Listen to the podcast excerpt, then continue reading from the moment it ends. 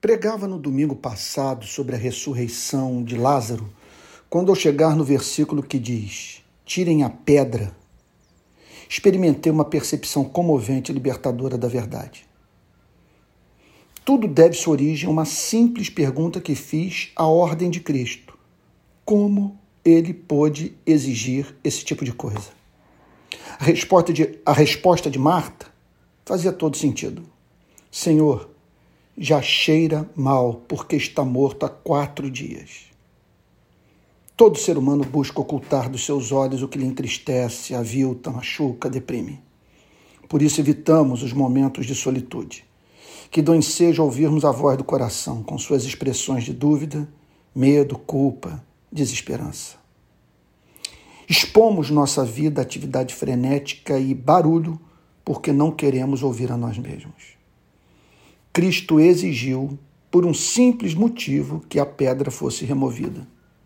Eu não disse a você que se cresce veria a glória de Deus.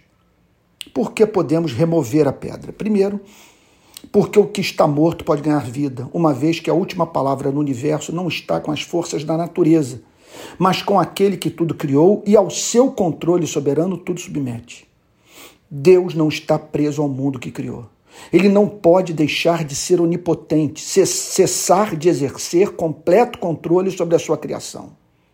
Segundo lugar, porque ele ama revelar suas perfeições, a sua glória nas respostas aos graves e humanamente insolúveis problemas que enfrentamos.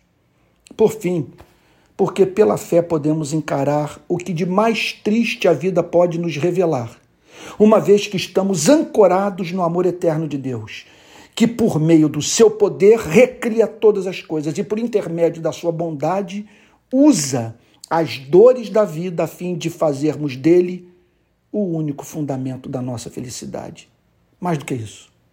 Se por um lado temos em nossa vida o que está enterrado e cuja imagem nos traz amargor, por outro lado, temos a glória daquele que enxuga toda lágrima e a seu tempo torna tudo belo.